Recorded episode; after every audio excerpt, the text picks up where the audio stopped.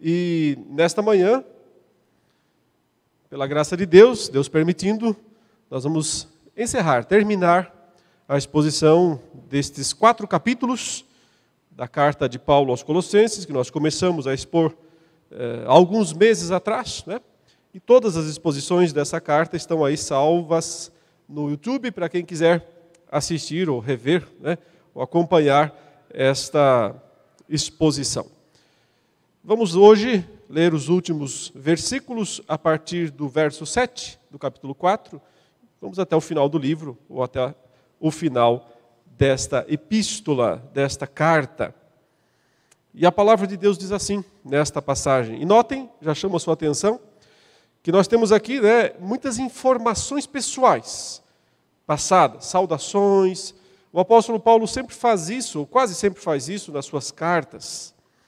E, de certa maneira, o que nós temos nesses momentos são como que assim condições né, de vislumbrar, dar uma olhada em como é que as coisas eram naqueles dias, especialmente na igreja daqueles dias.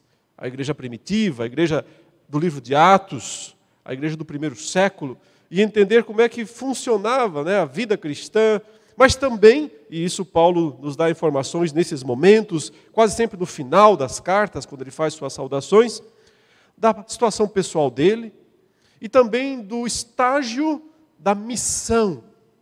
A missão que Deus deu a aqueles primeiros apóstolos, entre eles Paulo, de serem suas testemunhas, como Jesus disse, né, em Jerusalém, Judéia, Samaria e até os confins da terra. Missão que foi extremamente bem sucedida, até porque estamos aqui nesta manhã, não só nós, mas todos os cristãos ao redor da terra, ao redor do mundo, né? graças a esse trabalho que o Senhor iniciou lá atrás e que Ele capacitou o seu povo, os seus escolhidos, a serem suas testemunhas. Né? Uma missão extremamente bem sucedida pela graça do Senhor, a qual nós temos a responsabilidade de continuar, de levar adiante, porque ela não parou. O Senhor não voltou ainda. Só quando o Senhor voltar, encerra-se a missão de pregar, proclamar o Evangelho de Cristo em toda a terra. Então, olhar para passagens como essa, essa aqui, é, às vezes para alguns pode ser meio chato, nomes estranhos, complicados, situações desconhecidas de muitos de nós, mas não é desse modo que nós temos que olhar para esses textos, essas passagens. Ao contrário, devemos olhar aqui para ver o mover, a ação de Deus, a ação do Espírito Santo naquelas pessoas, naquelas vidas, nos erros e nos acertos, nas situações boas e nas ruins, e ver assim que, de um jeito ou de outro, o Evangelho sempre triunfa. O Evangelho sempre vai à frente, vai adiante como Paulo mesmo disse, escrevendo sobre o Evangelho em Romanos capítulo 1, ele disse: Ele é o poder de Deus para a salvação de todo aquele que crê. Ninguém pode impedir o poder de Deus de agir. Agiu naqueles dias sob tantas lutas e tantas dificuldades, tantos acertos e desacertos, e continua agindo hoje também. Leiamos então com este espírito, esse conhecimento, né? essa passagem da palavra de Deus, para que em seguida possamos também fazer algumas explicações a respeito do significado destes, deste relato. Assim diz a palavra de Deus. Quanto à minha situação, Paulo falando, quanto à minha situação, Tíquico, irmão amado, fiel ministro e conservo no Senhor, lhes dará todas as informações. Eu o estou enviando com o expresso propósito de lhes dar conhecimento da nossa situação e de alentar o coração de vocês. Com ele, estou enviando Onésimo, o fiel e amado irmão, que é da igreja de vocês. Eles contarão a vocês tudo o que está acontecendo aqui. Aristarco, que está preso comigo, manda saudações. E também Marcos, primo de Barnabé. A respeito dele, vocês já receberam instruções. Se ele for até aí, recebam no bem. Também Jesus, conhecido por justo, manda saudações. Estes são os únicos da circuncisão que cooperam pessoalmente comigo pelo reino de Deus. Eles têm sido meu consolo. Epáfras, que é da igreja de vocês, manda saudações. Ele é um servo de Cristo Jesus que está sempre lutando por vocês em oração, para que vocês se conservem maduros e plenamente convictos em toda a vontade de Deus. E posso testemunhar a respeito de Epáfras de que muito se empenha por vocês, pelos de Laodiceia e pelos de Hierápolis. Lucas, o médico amado, e também Demas mandam saudações. Saúdem os irmãos de Laodiceia, bem como Ninfa e a igreja que se reúne na casa dela. E depois que esta carta tiver sido lida entre vocês, façam com que seja lida também na igreja dos Laodicenses. E vocês leiam também a carta que vier de Laodiceia. E digam a Arquipo: atente para o ministério que você recebeu no Senhor, cumprindo bem a sua tarefa. A saudação é de próprio punho, Paulo. Lembrem-se das minhas algemas. A graça esteja com vocês. Até aí, meus irmãos, a leitura da palavra do Senhor nesta carta. Como eu disse, ler sobre, ter esses vislumbres né, da igreja primitiva, da igreja do primeiro século, aquela igreja cheia do Espírito Santo, que desafiou todo o poder do império romano naqueles dias e que, embora tenha sofrido tantas baixas, tantas perdas, tantos martírios, ainda assim ela acabou triunfando naquele mundo daqueles dias, né, o mundo do primeiro século, e se estabelecendo em praticamente todas as principais cidades daquela época, espalhando-se cada vez mais, cada vez mais. Então, olhar para essa igreja, ter um vislumbre disso, sempre é extremamente importante e útil para nós hoje, porque é o nosso espelho. Se tem uma igreja que nós devíamos tentar imitar, qual é? A igreja que nasceu diretamente de Jesus e dos apóstolos naqueles dias. Mas às vezes, e eu confesso isso pessoalmente, nós podemos nos enganar né, a respeito de como era aquela igreja daqueles tempos. Às vezes nós temos uma ideia meio romântica, e eu reconheço isso pessoalmente, uma ideia meio romântica daquela igreja, como se fosse uma igreja quase perfeita. Frequentemente, quando nós nos deparamos com as lutas, com as situações difíceis da igreja atual.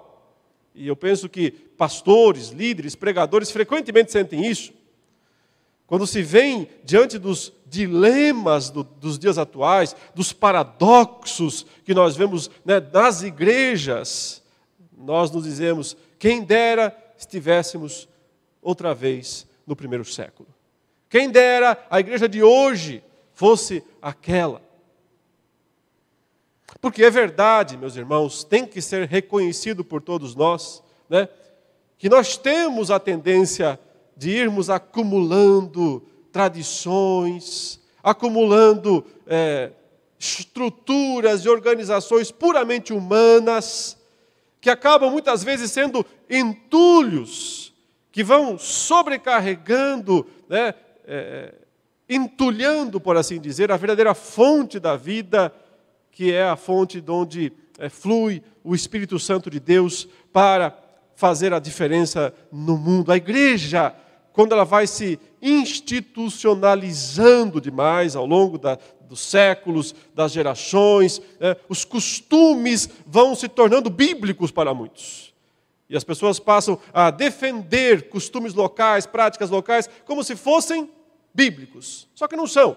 Frequentemente são apenas tra tradições acumuladas ao longo de gerações.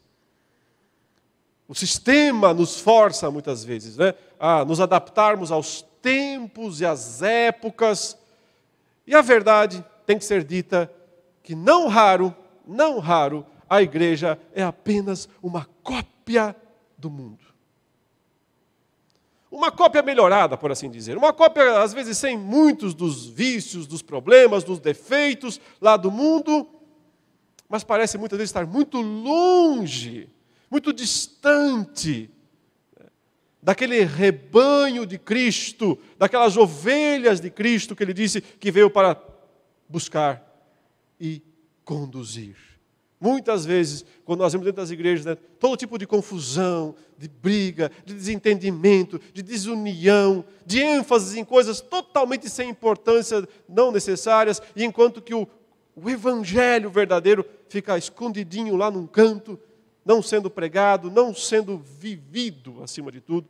Né? São esses momentos que nós dizemos, quem dera estivéssemos outra vez no primeiro século e pudéssemos viver a igreja daqueles dias. Mas, embora isso seja parcialmente verdade, como eu disse, por outro lado, a visão romântica da igreja do primeiro século não corresponde com os fatos. Aquela era uma igreja problemática, igualzinha a nossa.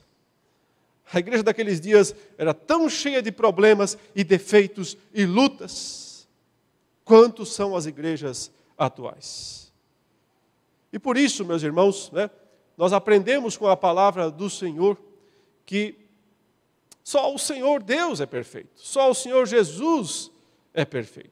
Os homens não são, as pessoas não são, as instituições não são. Mas nós temos que continuar crentes, apesar das pessoas, apesar das instituições, apesar né, de todas as coisas que muitas vezes nós olhamos e dizemos, está muito longe daquilo que o Senhor quis, daquilo que o Senhor planejou ou programou na Sua palavra. E aqui, queridos, vejam nesse relato do apóstolo Paulo quantos problemas ele precisa resolver. Ele está resolvendo um monte de problemas com essas saudações, inclusive. Não sei se você prestou atenção. Comecemos do início. Então, antes de tudo, no verso 7 ele diz: Quanto à minha situação, Tíquico, irmão amado e fiel ministro e conservo no Senhor, lhes dará todas as informações. Eu o estou enviando com o expresso propósito de lhes dar conhecimento da nossa situação e de alentar o coração de vocês. Ou seja, se precisava alentar o coração dos colossenses aqui, né, consolar, confortar o coração deles, é porque claramente eles não estavam nessa situação, eles não estavam nada é, se sentindo alentados com a situação de Paulo lá preso e com a própria situação deles, com muitos problemas internos, muitas disputas, porque você percebe aqui, né, Paulo menciona três igrejas, na verdade.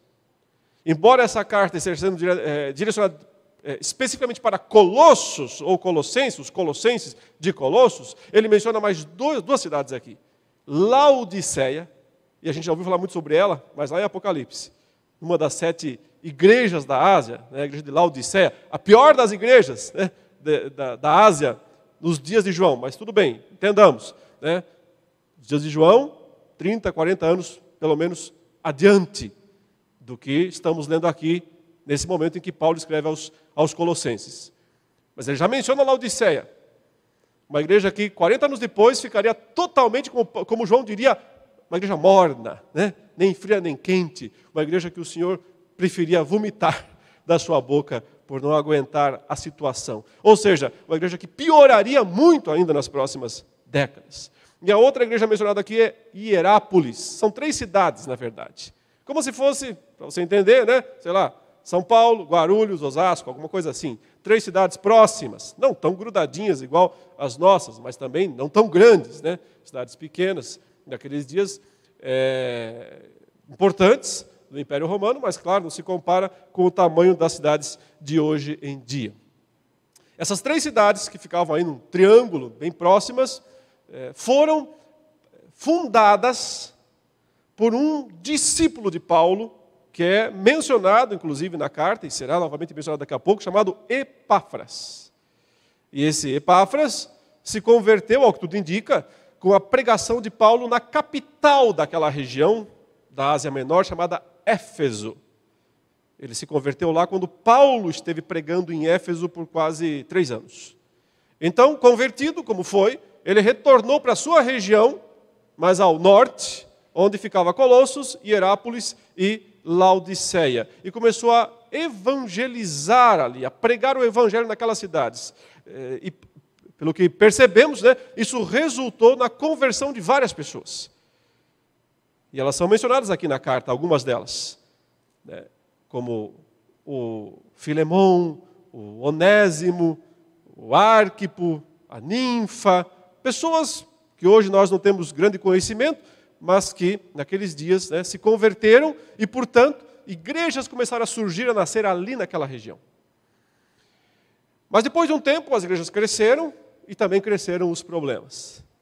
E o grande problema principal que surgiu, são dois na verdade. Surgiu um problema doutrinário e um problema relacional, um problema de relacionamento. O doutrinário, eu já falei muito aqui nas exposições, era a chamada heresia de Colossos. Aquela crença que, de alguma forma, se propagou no seio da igreja dos Colossenses e que enfraquecia a importância da pessoa de Cristo. Veja só, nada pior do que isso. Né? Pelas buscas deles né, de experiências sobrenaturais, ou pelo legalismo, pela tentativa de agradar a Deus por uh, obedecer práticas legalistas do judaísmo, de uma forma ou de outra, né, a pessoa de Cristo foi ficando em, segunda, eh, em segundo plano para aquela igreja. E por isso, Paulo, então, eh, informado por Epáfras, que foi até ele na prisão, Paulo devia estar em Roma, o que tudo indica, numa prisão. Epáfras sai da Ásia Menor, sai ali da região né, de Colossos, viaja, uma longa viagem difícil até Roma para procurar Paulo, a fim de visitá-lo, claro, mas também pedir que Paulo escrevesse algo para resolver o problema lá da heresia de Colossos.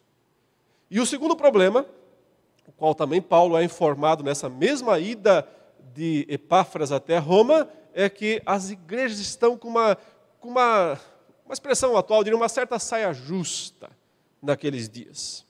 E a razão era por causa de um escravo fugitivo chamado Onésimo, que tinha fugido da casa do seu senhor, um crente também chamado Filemon, que ficava na cidade de Laodiceia. Aparentemente, o Onésimo era de Colossos. Já o Filemão era de Laodiceia. E, provavelmente, essa situação de um escravo que fugiu dividiu a igreja, ou as igrejas. Porque uma parte das pessoas disseram, onde é que já se viu um escravo fugir? E ficaram do lado de Filemão. E outros disseram, ué, se fugiu, né, que ele, ele, que ele sobreviva por aí, que o Filemão, já que é crente, que aceite. E ficaram do lado de Onésimo. O apóstolo Paulo recebe, então, o Epáfras lá na sua cela, na sua, na sua cadeia, e ele é informado dessas duas situações. Para piorar, quando o Epáfras chegou lá, para informar o apóstolo Paulo, ao que tudo indica, foi preso também. Os romanos, que estavam procurando os que eles chamariam de comparsas do apóstolo Paulo, esse é um deles, é um dos seus ajudantes, então prende ele também. E esse homem foi preso juntamente com o apóstolo Paulo. E aí, Paulo não conseguiu mandar a carta por Epáfras de volta. E aí que entra em cena uma terceira pessoa, que é chamada aqui de Tíquico. Ele diz: Então, vocês devem estar preocupados aí, né? Porque Epáfras não voltou. Devem estar preocupados porque não tem respostas. Então, eu estou agora enviando para vocês é, um irmão amado, querido, chamado Tíquico, e ele vai na verdade, ele levou a carta. E ao que tudo indica, ele levou as duas cartas. A carta que era para Colossos e a carta que era para o Filemão, lá em Laodiceia. Tanto é que, inclusive, né, o apóstolo Paulo diz que esse Tíquico, que é um fiel ministro e conservo no Senhor, ia dar a eles todas as informações Esse era o propósito expresso, dar conhecimento da nossa situação para alentar o coração de vocês. Tíquico é mencionado pelo menos sete vezes nas cartas de Paulo. A gente, é, talvez seja os discípulos de Paulo que a gente menos sabe dele. A gente está acostumado a ouvir falar de Timóteo, Tito, né, esses mais famosos. E o Tíquico aqui, o Lucas também, que escreveu o próprio Evangelho e o livro de Atos, que inclusive é mencionado aqui na própria carta, mas Tíquico não é mencionado tantas vezes, ou é, mas a gente não presta atenção nele. É o que tudo indica, e são, são apenas conjecturas, é claro, por, por causa de algumas informações que nós temos daqueles dias da igreja primitiva, ele talvez fosse um dos irmãos de Timóteo, o irmão mais novo, provavelmente, de Timóteo. Aparentemente eram três irmãos: Timóteo, Tíquico e Trófimo. E os três são mencionados nas cartas de Paulo, né? todos com T. Começando com T, o, o Tíquico, é, ao que tudo indica, era o irmão do meio. E ele, então, esse irmão amado e fiel ministro, é que iria até Colossos com uma missão duríssima, né? que era justamente tratar daquela heresia dura que tinha surgido lá na igreja e resolver o problema relacional complicado entre três igrejas ali da mesma região que estavam é, provavelmente meio que em pé de guerra por causa da situação do Onésimo. Veja, ele menciona o Onésimo no verso 9, quando ele diz assim: Com ele, ou seja, com o Tíquico, estou enviando Onésimo. O problema, o problema, estou levando, mandando o problema para lá. O próprio problema estava voltando para lá, porque esse Onésimo, né, ao fugir da casa de Filemão, é que causou toda aquela celeuma, toda aquela dificuldade na região mas Paulo chama ele de fiel e amado irmão, que é da igreja de vocês, aí de Colossos. E eles contarão a vocês tudo o que está acontecendo aqui. Como Paulo daqui a pouquinho vai retomar esse assunto, fica em suspenso por enquanto essa parte da história do problema, que em seguida ela vai, né, essa parte vai retornar. Antes disso, ele menciona mais alguns nomes, nos versículos 10 e 11, onde também tem algo interessante a ser visto. Né? É, podemos resumir aqui né, os versos 10 e 11 como sendo é, é, os últimos judeus ainda crentes, os últimos judeus ainda na missão né, de proclamar o evangelho, poucos companheiros permanecendo. Aos poucos, os judeus estavam abandonando né, essa, essa, a missão evangélica. Paulo diz aqui: Aristarco, que está preso comigo, mais um companheiro aí preso, que foi identificado pelos romanos como sendo um dos é, ajudantes de Paulo, e ele estava preso também. Aristarco, que está preso comigo, manda saudações. E também Marcos, primo de Barnabé, esse você já conhece. Talvez seja o próprio autor do Evangelho de Marcos. E no caso aqui, especificamente, ele também foi um problema no passado. Lembram-se? Quando Paulo e Barnabé Começaram as primeiras viagens missionárias com toda aquela empolgação, com todo aquele poder de Deus em ação, pregando o Evangelho né, a partir da, da região da Galácia, né, onde também ele escreveu aquela carta aos Gálatas. Mas surgiu um problema entre Paulo e Barnabé, lembram? um desentendimento entre os dois principais missionários, os dois principais pregadores. E qual foi a causa? Ou melhor, quem foi a causa? Do problema, esse rapaz aqui chamado Marcos, que era parente de Barnabé, e o Marcos, num certo momento da história, pelo que nós deduzimos, se amedrontou com a situação, ou, não, sabemos exatamente qual foi o motivo, mas ele foi embora, abandonou, debandou, desertou. Né? E mais tarde, o Barnabé tentou trazer Marcos de volta para o grupo. E o apóstolo Paulo disse: uh -uh, não já temos é, problemas demais para carregar gente medrosa. Talvez tenha sido isso. Aqui não tem espaço para covardes, não sei. O que exatamente o apóstolo Paulo disse naquela situação, mas o fato é que causou um problema. E eu só estou mostrando isso para que os irmãos entendam, né? Que a gente não pode olhar com romantismo para a igreja daqueles dias. E que, por sua vez, né, do mesmo modo, quando a gente vê as lutas e dificuldades na igreja dos nossos dias, entendamos né, que nós vivemos uma grande luta espiritual, como também aqueles homens viveram. E que nós sempre estamos sujeitos a essas lutas e dificuldades, mas elas não são evidência de que Deus não está agindo, ao contrário. Elas são evidências de que Deus está agindo, mas que os problemas se ah, levantam justamente quando Deus está agindo. E que, como dizemos assim, o império das trevas não vai ficar quietinho à medida em que o, o reino do Filho do seu amor, que é a expressão que Paulo usa aqui em Colossenses 1,13, avança é sempre importante estarmos atentos às oposições, às lutas, e quando, e aqui está o ponto principal, né? ficar atento para ver se nós não somos o problema muitas vezes. Porque certamente quando você olhava para pessoas aqui é, mencionadas, elas não pensavam que elas eram o problema, elas achavam que elas eram a solução. Nós sempre achamos que nós somos a solução para os problemas. Mas, né, frequentemente, nós somos o problema. A causa dos desentendimentos, das lutas. Né? E aqui nós temos dois problemas, dois homens problema. Onésimo e Marcos, dois homens problema. Mas perceba, foram descartados foram chutados para fora, vocês são o problema, caiam fora.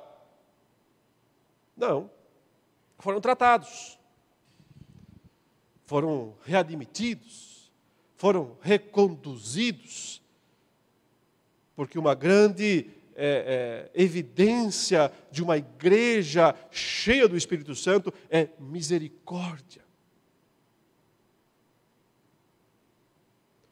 Mas uma grande evidência de uma igreja sem o Espírito Santo é dureza, rigidez, só justiça. Porque as pessoas tentam usar a justiça contra os outros, porque não querem usá-la contra si mesmos.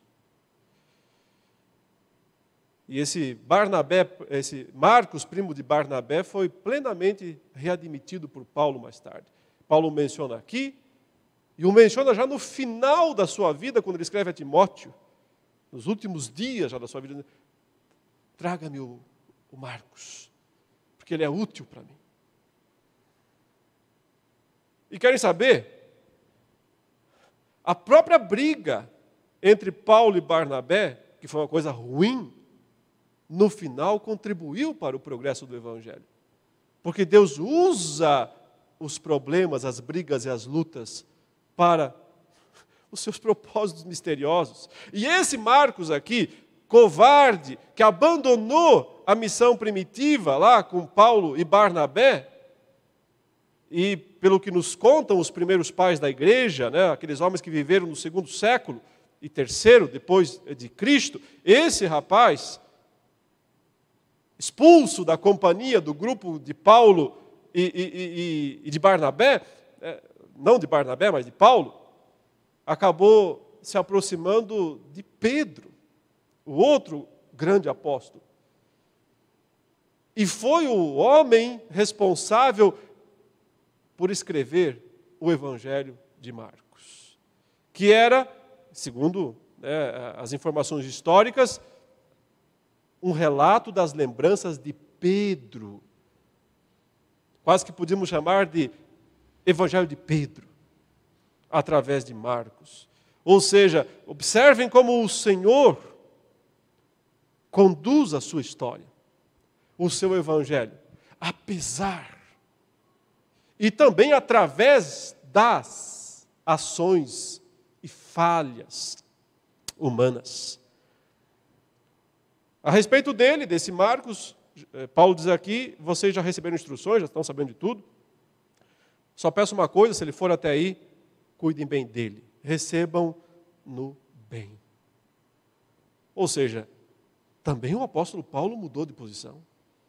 Também ele se acalmou depois. Também ele, né, o grande apóstolo, cometia erros. Como qualquer pessoa. Mas podia também mudar de atitude. Porque a, a marca de um cristão verdadeiro é mudança, é mudar de atitude. Quando as pessoas insistem eternamente naquela posição equivocada, naquela posição errada, então isso definitivamente não é uma marca de fé verdadeira. Na sequência, então, Epáfras, né? Paulo fala dele pessoalmente, verso 12: Epáfras, que é da igreja de vocês, manda saudações. Eles já sabiam que ele estava preso lá, né? Ele é um servo de Cristo Jesus que está sempre lutando por vocês em oração. Claro, não pode ir aí, ele está aqui. Ou seja, quer estivesse com vocês, estaria ali lutando com vocês.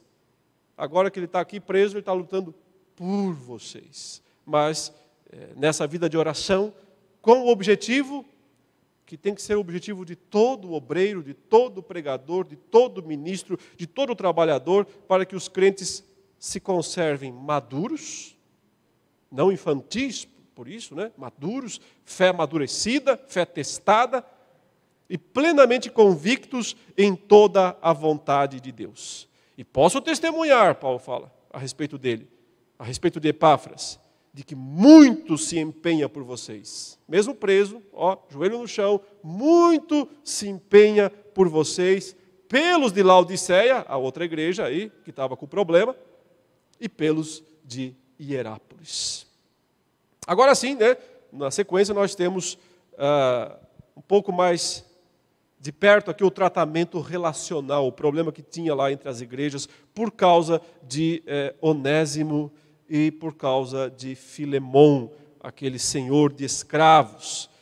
E aqui nós temos nos versículos 14 e 15. 14 ainda tem uma saudação rapidinha. Aqui ele fala: Lucas, o médico amado, nós conhecemos bem ele, né? O autor do Evangelho de Lucas, o autor do livro de Atos, talvez o principal discípulo do apóstolo Paulo, né? De um lado, vamos dizer assim, o maior de todos. Na mesma frase. Na mesma frase o pior de todos. Lucas e Demas. Não é interessante que os dois estejam na mesma frase? Lucas, o médico amado, e também Demas mandam saudações. Esse Demas aqui seria um dos apóstatas depois. Um daqueles que, como Paulo disse, o abandonaria, indo, voltando totalmente para o mundo, né? para uma vida de impiedade. Na mesma frase, nós temos o mais fiel, né, o mais é, é, conhecido e produtivo dos discípulos de Paulo e talvez o mais infiel deles. Verso 15. Saúdem os irmãos de Laodiceia. Agora começam as saudações de Paulo diretamente, e é aqui onde ele vai também mencionar né, os problemas internos. Saúdem os irmãos de Laodiceia, bem como Ninfa e a igreja que se reúne na casa dela. E depois que esta carta tiver sido lida entre vocês, essa aí que o Tíquico estava levando, né, que o Epáfras não pôde levar, Tíquico levou. Então, depois que vocês lerem essa carta aqui, façam com que seja lida na igreja dos Laodicenses. Por que será que Paulo quer isso? Leiam aqui e depois leiam lá, em Laodiceia. E vocês, né, também, ele quer que vocês leiam também a carta que vier de Laodiceia. Então, ele menciona aqui uma outra carta enviada para Laodiceia. E digam a Arquipo, que era um dos pastores locais lá, provavelmente né, responsável, depois que o Epáfras foi preso, o Arquipo, que era de, Laodiceia, teve que assumir o trabalho em Colossos. Mas aparentemente não estava fazendo direito.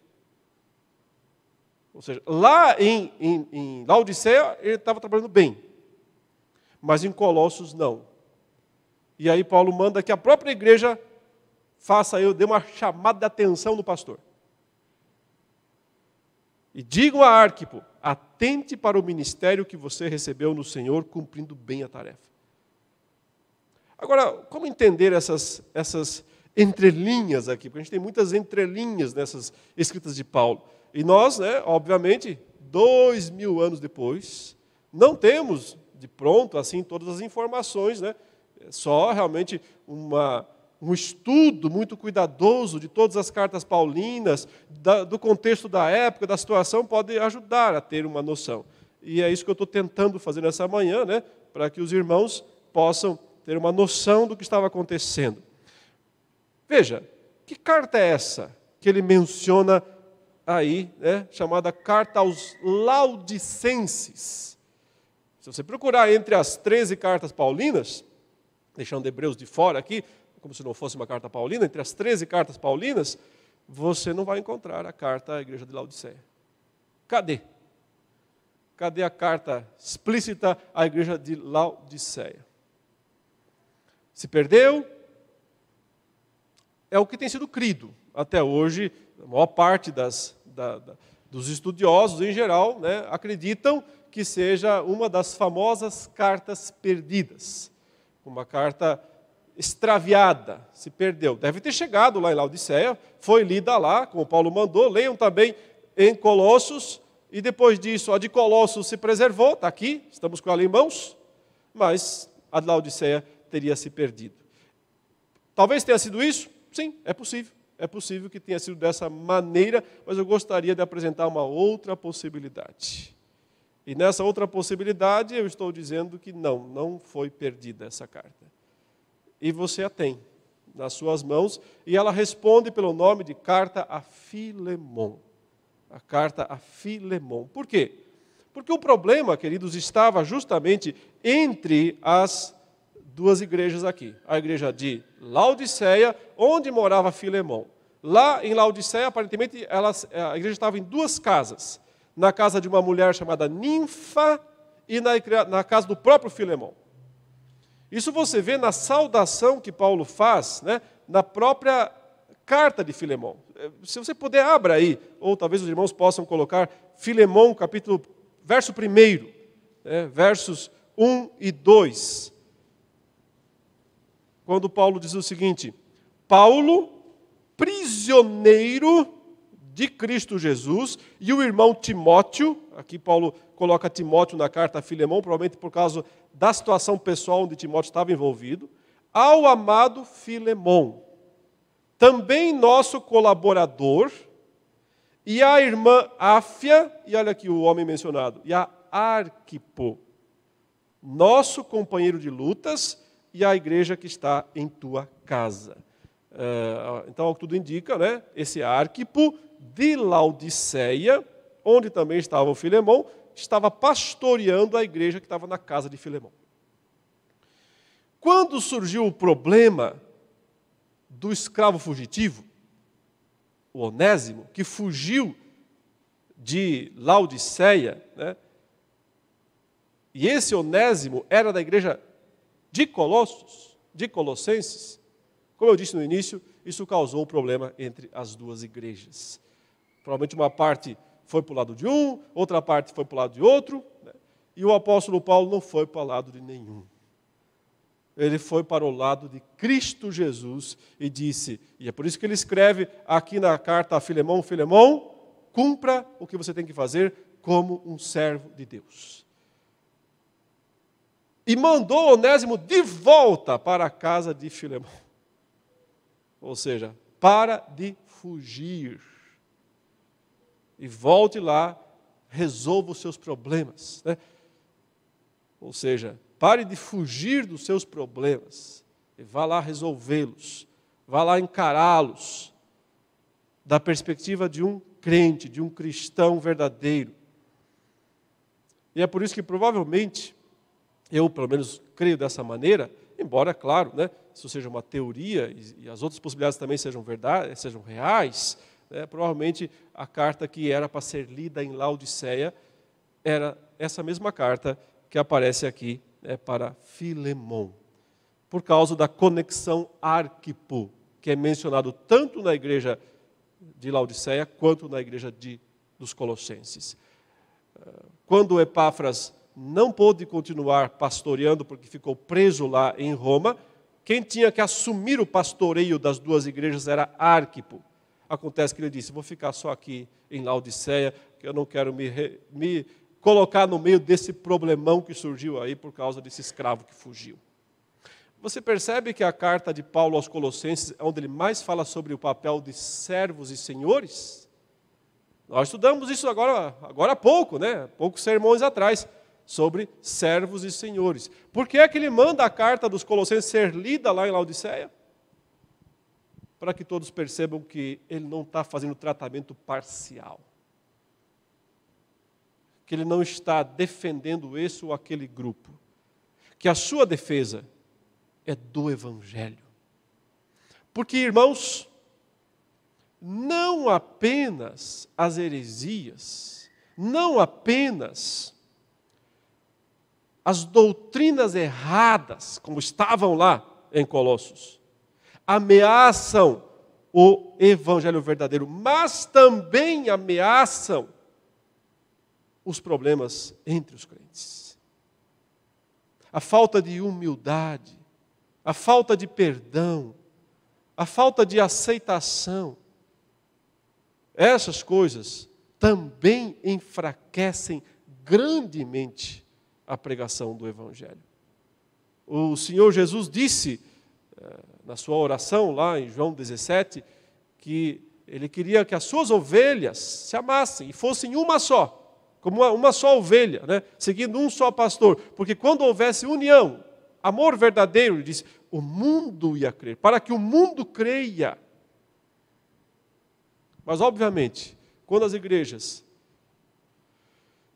por questões quase sempre seculares, porque aqui era uma questão totalmente secular, percebe? Uma situação relacionada né, a um escravo e um senhor, uma situação totalmente eh, do mundo, secular né, dias.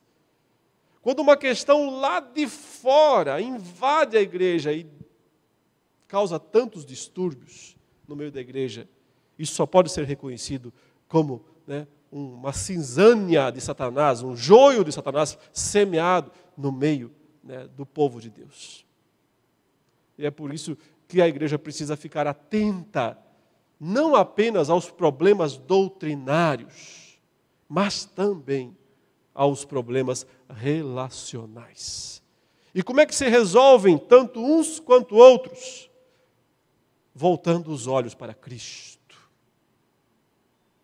quando voltamos os olhos para Cristo e percebemos a grandeza da pessoa de Cristo, nós percebemos que não precisamos de legalismos para viver nossa fé cristã autêntica, que não precisamos de misticismos né, e sobrenaturalismos para poder sermos de fato espirituais. Porque Cristo é tudo o que nós precisamos.